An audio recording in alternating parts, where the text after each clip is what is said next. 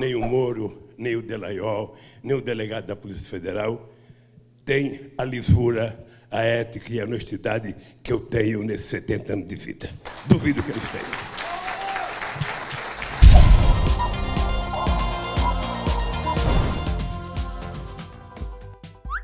Nem Moro, nem Delanhol, nem Polícia Federal tem a honestidade que eu tenho, diz Lula. Mas esse Lula é um comédia mesmo, viu? Ao discursar na última sexta-feira em um seminário promovido pelo PT contra a Operação Lava Jato, o Molusco soltou essa pérola. Aliás, não foi só essa não, pois ele chegou a chamar o procurador Deltan Delanhol, que é o chefe da força-tarefa que investiga irregularidades na Petrobras, de moleque. Dá só uma conferida.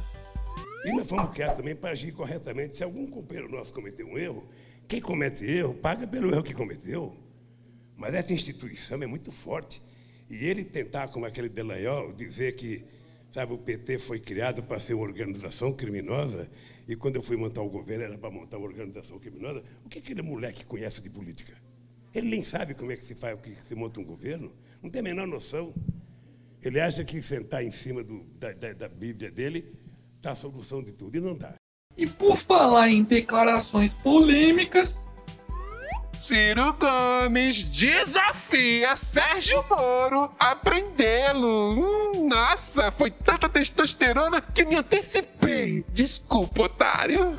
Pois é, no dia em que o juiz Sérgio Moro expediu um mandado de condução coercitiva ao blogueiro Eduardo Guimarães, que para quem não sabe foi acusado de ter alertado Lula sobre a visitinha que a Polícia Federal faria no apartamento dele, o coronel Ciro Gomes, provável candidato à presidência da República em 2018, não conseguiu se controlar. Hoje esse, esse Moro resolveu prender um, um blogueiro, ele que manda me prender. Eu vou receber a toma dele na bala. Fala sério, hein? Esse aí é que é um dos prováveis candidatos para presidência em 2018, é? Hashtag chupa lampião. Momento. Jabá. E aí, já tá inscrito no canal? Então não se esquece de ativar a porra desse sininho. Talvez assim, quem sabe, por acaso, você receba um aviso do YouTube falando que tem vídeo novo no canal. Aliás, uma solução muito melhor do que essa é acompanhar o canal diretamente pelo site canaldotário.com.br ou pelas redes sociais como Facebook e Twitter. Chupa YouTube, aqui é canal do Otário, porra.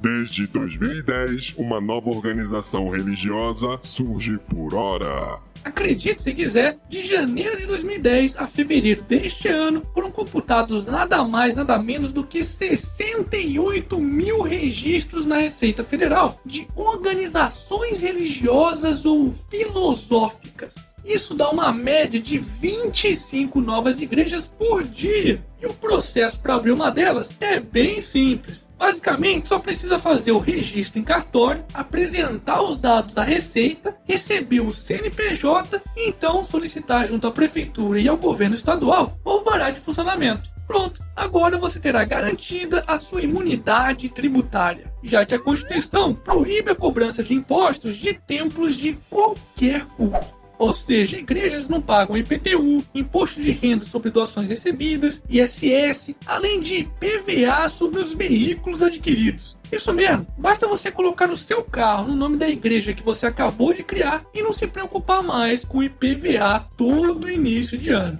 O quê? Quer mais? Aplicações financeiras em nome dessas organizações também estão livres de imposto de renda, sendo que em alguns estados elas nem precisam pagar ICMS. É, acho que descobri a solução ideal para manter o canal do Otário vivo e, de brinde, deixar de ser assaltado pelo governo através de impostos. Vou criar a Igreja dos Otários. Você é burro, seu burro. Se a organização religiosa não promover uma crença, ela vai ter que pagar os impostos, seu burro.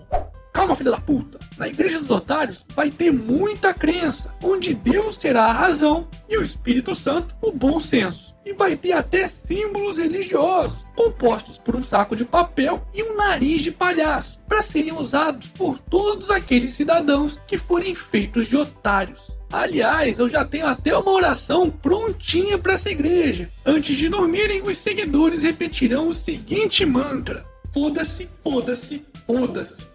E ao invés de dizerem amém ou aleluia, dirão somos todos otários. Hashtag somos todos otários.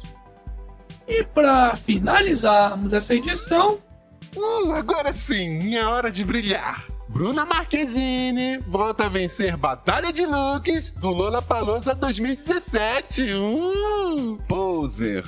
é mesmo é Que bonita sua roupa. Foda-se. E esse foi mais um Otário News com as principais notícias do dia. E aí, curtiu? Então se inscreve nessa bagaça e arregaça esse like. Ah, e não se esquece de dar aquele apoio financeiro, porque do jeito que as coisas estão indo, só um milagre para salvar esse canal. Mas quem não quiser ou não puder contribuir, não tem problema também. Ninguém vai pro inferno por causa disso, não. E amanhã, quem sabe, tem mais.